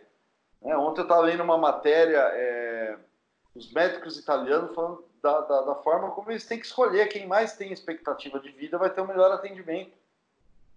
Né? Então a gente vai ter que a gente vai ter que passar por isso, né? É, fora fora a questão toda aí da doença, a questão é, do impacto econômico, quer dizer, a soma dessas dessas questões é, que a gente vai provavelmente vai ver um, um novo levante, enfim, porque eu não sei até que ponto as pessoas vão vão conseguir aturar. Hoje, hoje você está segurando boa parte da população é, claro que você tem uma franja aí de fascistas, uma franja de, de, de preconceituosos, como sempre teve, Ivan. Né? A gente não, não, tem, não tem como não duvidar, e a gente sabe de que votou no PT por quatro eleições seguidas, que não tinha a menor vocação é, é, para lidar com diferenças. A gente conhece gente assim, não conhece, velho? Claro, opa. E, e, foi eleitor do PT. É, o que eu tô, tô muito curioso é, e preocupado ao mesmo tempo é de ver até que ponto a população vai aguentar essa, essa precariedade e os problemas econômicos é, na base do discurso. Né? E talvez aí você tenha uma, uma oportunidade é, de, de um surgimento de novas lideranças, na hora que a Poliana falando, né? Novas lideranças do campo democrático, eu não vou falar da esquerda, tá? Mas de um, de um campo democrático, nesse aspecto, tem que ser mais amplo, é, que consigam falar é, com essas pessoas que estão numa situação precária, né? que esqueçam um pouco de, da, da, das velhas formas de organização é, e consigam falar, por exemplo, com o motorista do Uber, com o cara do aplicativo do Rappi, ou seja lá o que for, e consiga falar para ele, tocá-lo é, na questão que ele está sozinho trabalhando 15 horas por dia, que isso não é empreendedorismo. Né? Que é, por essa, essa questão, olha esse contágio em saúde em escala global, Vand, é, Claudinho, Ju. Então, assim, é, por mais favorável que eu seja a questão da globalização enquanto questões culturais, enquanto é, intercâmbio entre os povos, algumas questões da globalização vão ter que ser repensadas. Então, talvez, para além de Trumps, Bolsonaros, é, você vai ter que repensar sistemas de governo, é, é, pensamentos ideológicos, né? toda a questão da globalização, e seja lá o que mais vocês queiram pensar, pôr nessa lista. Está é, tudo entrando em colapso. Né? A gente tem é, formas de organização é, do trabalho, é, é, teses econômicas, é, enfim, to, toda uma estrutura de pensar a, a, nossa vida em sociedade que provavelmente não, tão, não estão dando mais respostas. Talvez uhum. esteja aí uma oportunidade. Ju, como que você vê isso? Então, eu, eu concordo com o Cris. Eu acho que é, num momento é, tão trágico como a gente está entrando, né, a gente percebe ainda fica mais evidente como o país carece de lideranças. Né?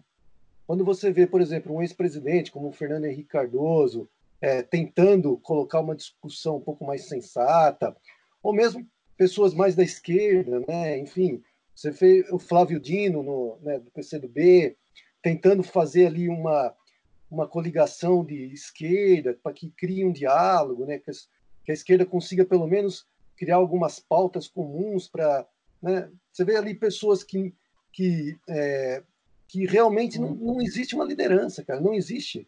É, eu acho que tudo que o Bolsonaro está fazendo, essas bravatas que ele que ele está, que a gente já cansou de falar, né? A gente já cansou de, de citar exemplos aqui, né? Quando a gente vê, por exemplo, manifestação do último domingo, as pessoas pedindo a volta do AI-5, quer dizer, coisas surreais, né, cara, para a realidade que a gente está vivendo, né, para esse drama que está começando no Brasil, né, com o coronavírus, pessoas preocupadas com o AI-5, quer dizer, estão completamente fora da realidade. E você não vê uma liderança ou duas lideranças com capacidade de articulação, de criar um discurso nacional, de envolver as pessoas, de fazer um chamamento, falar, gente, o que está acontecendo com esse país? Né? Que merda é essa que está acontecendo, meu? Que a gente não consegue ter um planejamento, a gente não consegue ter um foco de uma forma objetiva, né? Então, assim, o Brasil carece de lideranças. É, a curto prazo, não vejo uma solução para isso, né? A gente pensar ali no Luciano Huck, né? Pelo amor de Deus, né? achar que dali vai sair alguma coisa é, é brincadeira, né? Então, assim, não tem, eu não vejo. Mesmo o Fernando Haddad, que teve 40 milhões de votos, né, que eu pensei, meu, vai acabar a eleição, o cara com capital político desse, de 40 milhões de votos, vai para a rua, vai colocar pauta, mas parece que não, parece que voltou ali para academia, né, fica ali meio quieto, né, também não consegue criar uma agenda, talvez porque não tenha também uma, uma grande evidência dentro do PT, enfim, pessoas que poderiam, de alguma forma, é, colocar o discurso na rua, né, colocar uma pauta objetiva, parece que não, parece que se perderam, né, nesse, nesse um ano e pouco de governo Bolsonaro, parece que se perderam. Sei que a gente já discutiu um pouco sobre isso sobre, é, em outros episódios, mas eu acho que é relevante a gente voltar nesse tema, sim. Ah, eu queria é, é, é acrescentar né, ao que o Ju está falando, é, desse vazio de liderança, porque ele, de fato, é, vem a ser o grande problema. Claro, a gente tem os problemas emergenciais que esse, esse bando né, tá, tá causando para a gente todos os dias, mas, é, cara, você vai falar do Fernando Haddad, Ju, o que a gente vai esperar do PT? Não espera nada do PT. Nada. É, um, um, partido, a gente fala de renovação política, né, de, de fomentar novos quadros. Um partido que é, reconduz Gleice Hoffmann. Cara, qual é o apelo com a massa que tem Gleice Hoffmann? O Lula está uhum. preocupado com ele, gente. Ele não tem mais condição de liderar um processo. Uhum. Ele pode tentar polarizar, pode ser bem sucedido numa estratégia de levar o PT a um segundo turno. Mas uhum. daí a é, é, conduzir o país é, para um novo pensamento, é, levar o país a, a, a, a, um, uma coesão maior, pacificar a situação, isso não é interesse do Lula. Se você olhar hoje é, é para as esquerdas, né, a gente mencionou no último programa, até é, foi, foi uma dica minha de, de, de, podcast, uma entrevista com, com o Juliano, presidente do PSOL. PSOL Juliano tem, Medeiros. Juliano Medeiros tem, tem absorvido muito mais os novos movimentos, né, tem feito muito mais essa conversa, ao contrário do que o PT faz, que é insistir na verticalização. Porque o Lula não vai abrir mão no poder, gente. A campanha do Haddad, na minha opinião, foi horrorosa. O Haddad não chegou no segundo turno. Quem chegou no segundo turno foi uma sombra do Lula. Então a uhum. gente não pode. É, tudo bem, naquele momento é, é, do, do, do ele não, naquele momento do vira-voto, enfim. Cada um fez o que tinha que fazer. Mas não vamos enganar. Não, ali não havia esperança, ali não havia uma liderança construída. Era, era, era mais o mesmo e, e, e era sobra da janta de ontem. Ô, ô Ju, é complicado. Viu, ô, Ju, é complicado o Cristiano é, afirmar que o, o Haddad não chegou no segundo turno, porque, segundo o presidente, é, houve fraude porque ele teria ganho no primeiro, né? Isso é, isso é piada, né? Não, piada não, o homem falou, porra. Não, falou, então, mas é exatamente para desviar o foco do que está acontecendo mesmo, né, cara? Criar mais um factoide, né, cara? Assim, eu, eu vejo, eu concordo com, com o Cris em alguns posicionamentos, eu só penso o seguinte, cara, querendo ou não, o PT ainda é o maior partido de esquerda do Brasil, né? Isso em questão de números, em questão de, de filiados, em questão de, de votação mesmo. Foi o partido que nas últimas eleições sempre esteve no segundo turno. Então é óbvio que você espera que, que daí, né, dessa, dessa, de todo essa, esse poderio político, vamos dizer assim, dessa quantidade de votos que, que ainda o PT tem, é lógico que você espera que alguma liderança surja, né? Eu concordo, eu acho que o Lula ainda faz uma sombra gigantesca em cima do PT. Eu acho que o PT ainda caminha de acordo com a vontade do Lula, né? É, é inegável isso. Mas também se o PT não se repensar e a esquerda também não se repensar, buscar algumas soluções, cara, é, buscar algumas lideranças, meu, a gente vai continuar tendo essa conversa que a gente está tendo daqui cinco anos, entendeu? Daqui, sei lá, dez anos, porque é, se esses partidos que ainda têm uma, um poder de articulação, né, tem ainda uma massa de pessoas que acreditam no discurso, não, não forem capazes de se renovarem, né, não forem capazes de criarem novas lideranças, meu, o que, que vai sobrar? Luciano Huck? Né? Vai sobrar o quê? Então, é, fica difícil, né, cara? É, eu, eu tenho essa preocupação realmente para próximas eleições, porque a gente não vê realmente uma liderança se formando e as opções são péssimas, né? É, você vê aí, hoje se fala em Luciano Huck, é, no Moro, o, o Bolsonaro quer se reeleger, quer dizer, e não tem ninguém do outro lado para fazer frente, né? Então, é, realmente a gente carece de liderança, carece de oposição nesse país, e isso está fazendo muita falta em tudo, né? Em tudo. E você também não tem uma cobrança para se governar melhor, né? Uhum. É, havia uma expectativa aí do Lula saindo da cadeira, cadeia que ele fosse movimentar as coisas, mas está sumido. Parece que a gente vê mais o Ciro falando, tendo mais espaço na mídia do que o próprio Lula. Né? Então, é, a política brasileira como um todo não está tendo uma renovação. Né? É uma piada quem achou que Bolsonaro seria a renovação, ou mesmo esse partido novo, aí que seria a renovação. Renovação nós temos nenhuma, a verdade é essa. E seria importante, no meu ponto de vista, da esquerda ter essa renovação, né? A esquerda e, e ter ser mais coesa, né?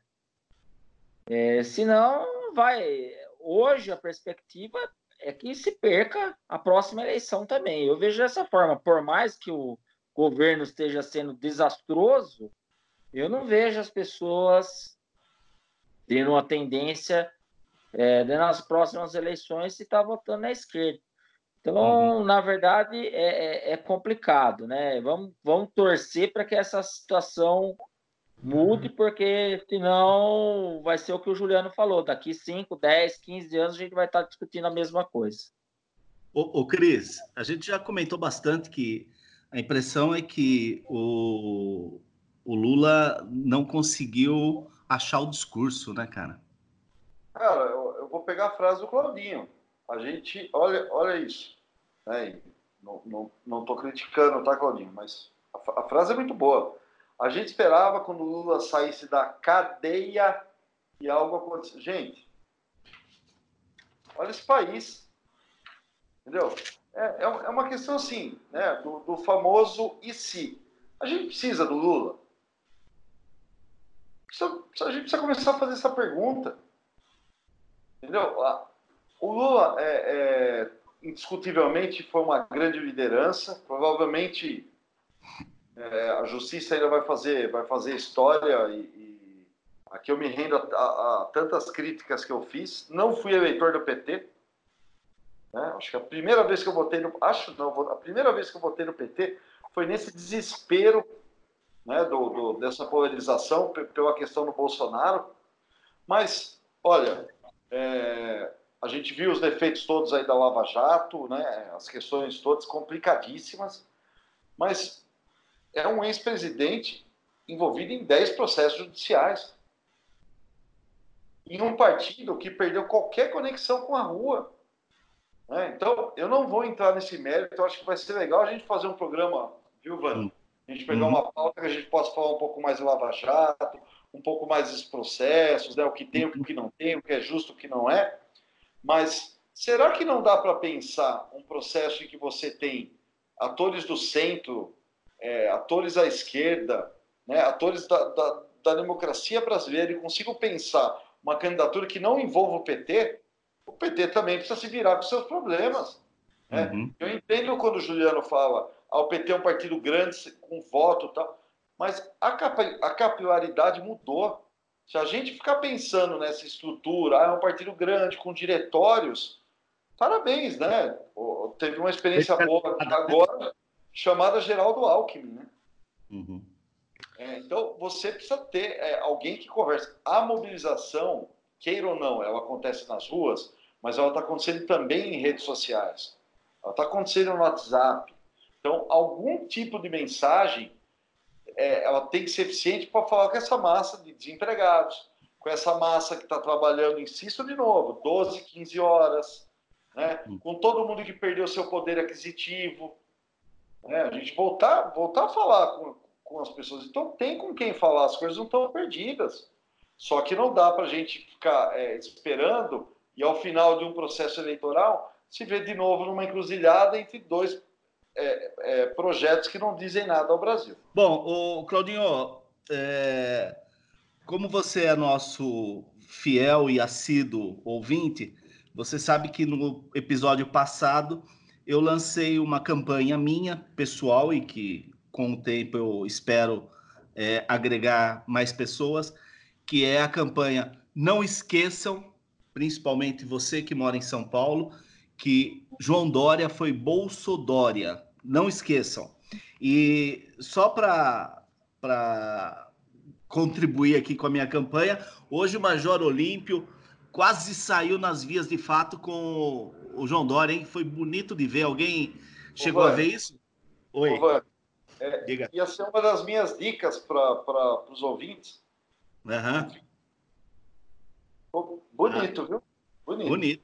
Chegou a ver, Cláudio? Chegou a ver, Ju? Não, não cheguei, não. Ah, mas vale a pena. Procure, viu? Procure porque é bem bacana. Bom, Claudinho, é, nós também, é, no, no, encerramento do nosso podcast, a gente elege o ordinário da semana e o extraordinário da semana. O ordinário da semana, é, nós escolhemos o, a, a, o pastelão, o, o pateta do Mentecapto Jair é, ter saído lá na, na, na, na claque dele ali, no cercadinho dele, para cumprimentar as pessoas, se colocando em risco e colocando os outros em risco, uma vez que ele está para fazer o segundo teste, né, para ver se ele contraiu o vírus ou não. Então, é, a, a, pataquada do Jair Bolsonaro, é, desdizendo tudo que o ministro da Saúde dele disse com relação à prevenção, a cuidados e tudo mais, ele simplesmente naquele arrobo é, pateta dele, ele colocou tudo a perder. Então, esse é o nosso ordinário. E o extraordinário de hoje é, vai ficar por conta do pronunciamento do Macron, do presidente da, da França, que o encerramento do pronunciamento dele foi o seguinte: é, as três últimas frases. É hora de agir como cidadão. Viva a República, viva a França. É muito diferente a postura de estadista e a postura do, do pateta, né? Então, é, fica, fica o nosso ordinário, o nosso extraordinário. E as nossas dicas de hoje, começamos por quem? O convidado. Convidado. Claudinho, qual é a sua dica para os nossos ouvintes? Pode ser disco, Olha, pode ser, pode ser livro, pode ser filme, pode ser um texto, pode ser uma citação, pode ser o que for. É, eu vou, na verdade, eu vou dar uma dica é, para quem está acompanhando aí na, na, na economia, é, não cair na, no conto do vigário aí, tá? A gente não sabe até onde esse vai, ponto vai parar. Então tem muita gente aí vendo blogueiro e tudo mais com indicação de investimentos, tá? Eu recomendaria o máximo, máximo de, de cautela, tá? Maravilha. É, é, eu vejo dessa forma. E, e assim, a Perdão. dica também é assim, isso depende muito da gente, o tamanho que essa crise vai tomar, tá? Porque depende da gente estar tá seguindo as orientações para não é, o vírus não se propagar ainda mais. Então, vamos fazer a nossa parte. Ju? Beleza? Então, só antes do meu, antes da minha dica, Vani, só deixar aquele recadinho que a gente já está ah. acostumado, né? Mas, mas foi por isso mesmo que eu, que eu subi a bola para você. Certo. O nosso podcast Por uma Vida Menos Ordinária está nas redes sociais, no YouTube, no Twitter e nas plataformas de áudio como iTunes, Spotify, Deezer. É fácil nos encontrar, é só clicar, digitar Por uma Vida Menos Ordinária e começar a nos seguir. E pessoal, quem quiser compartilhe, divulgue, ou seja, dá uma força para a gente aí para a gente fazer a divulgação do podcast. É, e a minha dica é, dessa semana, desse episódio, é um documentário que eu assisti na Netflix, que, como já bem lembrou o Cris, é parceira nossa, né? Tantas dicas que nós já demos na Netflix. É, o documentário chama Virando a Mesa do Poder, e ele é sobre a vencedora das primárias democratas para o Congresso é, no 14º Distrito de Nova York. E quem ganhou, né, quem é essa, essa mulher, é Alexandra Ocasio-Cortez. Enfim, ela, eu não conhecia a história dela, Muito ela acabou bom. se tornando um fenômeno midiático dos Estados Unidos é, e de votos também. E o curioso, eu não vou contar o, é, o documentário inteiro, mas o curioso é que ela era uma garçonete, cara, uma garçonete de Nova York, do Brooklyn, e por várias razões que o documentário ali articula e mostra, ela acabou sendo é, derrotando é, nas primárias o terceiro congressista mais importante do Partido Democrata, para você ter uma ideia e ela acabou se elegendo deputada federal. É, então, assim, é um documentário muito legal para mostrar o papel da mulher na política, o quanto ainda é difícil para a mulher, porque não é só ela, né? Tem outras três personagens também que disputaram cadeiras tanto no Senado como no, é, na Câmara Federal e acabaram perdendo e ela acabou se elegendo. Então, é, mostra como é difícil também nos Estados Unidos as mulheres se impor na política, como a gente estava falando de renovação, eu acho que as mulheres também têm um papel fundamental nessa renovação na política, né? É, enfim, é um documentário muito interessante. Fica aí a minha dica desse episódio. Cris? Opa. Bom, é, só, só, acrescentar a dica do Juliano, o, o, o aliás, estou acrescentando bastante aí, né, mano? Tá é. Chato, caramba. Mas o, o, documentário é muito bom, muito bom, viu, Ju? É. Bom, Também se gostei. Você tiver, se você tiver a oportunidade de, de seguir o Instagram dela, cara, é uma puta liderança. E vou dizer eu comecei, mais. Eu comecei a, seguir, cara. É, você, você, cara, é, é, eu acho que das mulheres vem a solução. Esses caras, é, tipo Bolsonaro, Trump, eles têm medo dessas mulheres. Da, daí que vem. Daí que vem. Bom, minhas dicas, é, eu descobri hoje que o Roda Viva também está em formato de podcast. Né? É, hum. com o nome óbvio Roda Viva. Né? Ninguém teve ideia e decidiu estragar isso. Mas eu queria recomendar um episódio com o Drauzio Varela. Né? Nesse, essa desinformação toda sobre saúde e no momento que a gente está precisando mais do que nunca né? de, de, de, de boas informações, boas orientações, eu acho que é uma, uma, uma, dica bem bacana. E também queria indicar um livro, chama Amanhã Vai Ser Maior, da Rosana Pinheiro Machado. Ela faz uma análise muito legal, a gente falou aqui do salve geral tal, ela não, não entra evidentemente nisso, mas ela faz uma análise muito bacana e traça uma linha bem interessante das manifestações de 2013 até os dias atuais que o Brasil está passando. Tá uma, uma leitura fácil, é, muito bem construída, vale muito a pena, viu? Bom, o, as minhas dicas de hoje, elas são, na verdade, é, é uma dica conjugada, né? Porque por conta do livro, eu fui ver o filme, rever o filme, na verdade, né? Então, a minha dica é o livro Dentro do Nevoeiro, do Guilherme Wisnik, o arquiteto, professor da, da, da Faculdade de Arquitetura e Urbanismo, da FAO. É muito interessante, é um ensaio que ele, que ele trata todas essas questões do, do, da, da vida moderna, é, da, da, da, nuvem que, que, que, a gente guarda as coisas. É, ele fala de arquitetura, ele fala é, da, da vida pós é, 11 de setembro, uh, de 2001, né? O ataque lá no, nas Torres Gêmeas. Quer dizer, é muito interessante o, o livro. É, tem um capítulo que ele, que ele dedica a, a Potsdamer é, Platz, né? Na, na, em Berlim. É, o que, que aconteceu com ela é, depois da reunificação da Alemanha é muito interessante, né? E tem um, um pedacinho aqui do, do, do, livro que eu acabei mandando para vocês, inclusive, é, que eu vou deixar já como sugestão de pauta para que a gente possa a, eventualmente vir a fazer uma discussão sobre isso, em que ele afirma o seguinte: na verdade, é, ele pega uma, uma afirmação do professor Paulo Arantes, né? No processo de modernização capitalista, isto é, a formação de uma fronteira entre sociedades perdedoras, só contextualizando, ele está falando é, do pós é, é, queda do muro de Berlim, né? Então, quando se chamou ali do fim da história, né? Que caiu o bloco soviético. É, a formação de uma fronteira entre sociedades perdedoras que permanecem nacionais e históricas, e o mundo luminoso da riqueza capitalista pós-tudo, evidentemente vencedor.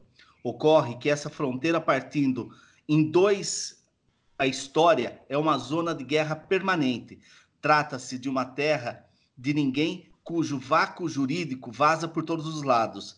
Além do mais, a matriz energética da, referi da referida riqueza encontra-se do outro lado da fronteira. Ele quer estar é, tá dizendo o seguinte aqui, que no final desse mundo capitalista, desse mundo socialista, você tem uma grande crise do capitalismo e o que acabou dando certo, é, pelo menos é o que está se apresentando aqui para nós, é um capitalismo de Estado, né, que é a China. Então, muito interessante o livro, é, dentro do Nevoeiro. E a indicação, por conta do, da leitura do livro, é o filme Asas do Desejo, do Wim Wenders, de 1987, que você encontra no YouTube, é, o, o, filme integral e com legenda em português. Vale muito a pena é, e rever o, o, Bruno Gans num dos seus melhores papéis, né? O Bruno Gans, que morreu ano passado, é sensacional. Essas são as nossas dicas. É, temos um programa, né? Acho que fechamos o nosso episódio. Com certeza, um bom programa. Fechamos, Claudinho. Obrigado pela, pela tua participação, obrigado pela por você ter colocado de forma tão clara para nós assuntos que, que nós, seres pobres mortais, pouco conseguimos compreender. Eu que agradeço, foi uma honra poder participar junto com vocês. Cris? Gente, Ficamos. valeu vamos nos cuidar e repassar boas informações para as pessoas aí, porque é um momento difícil, mas vai passar. Vamos, vamos cuidar, cuidar da carcaça agora. Bom, e é, a nossa música de encerramento é, eu, eu ofereço para todos os brasileiros que ontem saíram às ruas, né, é, para fazer o desprotesto ao governo do, do capitão, do mentecapto Jair.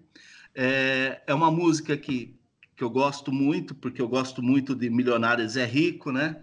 É, a dupla sertaneja. E é, para mim é um poema, assim, é, oferecer para todos que foram às ruas ontem é um poema que a música ela começa assim: vai, vai, vai, boi, cabeça baixa, Passo lento no estradão. Vai, vai, vai boi. Estrada fora, vai, vai puxando o carretão. Ju, na hora de editar aí, então, Velho Candeeiro, Milionários é Rico, homenagem a todos os bolsominions. Tchau. Tchau, até mais. Oh, valeu, gente. Tchau, tchau. Valeu, tchau, tchau.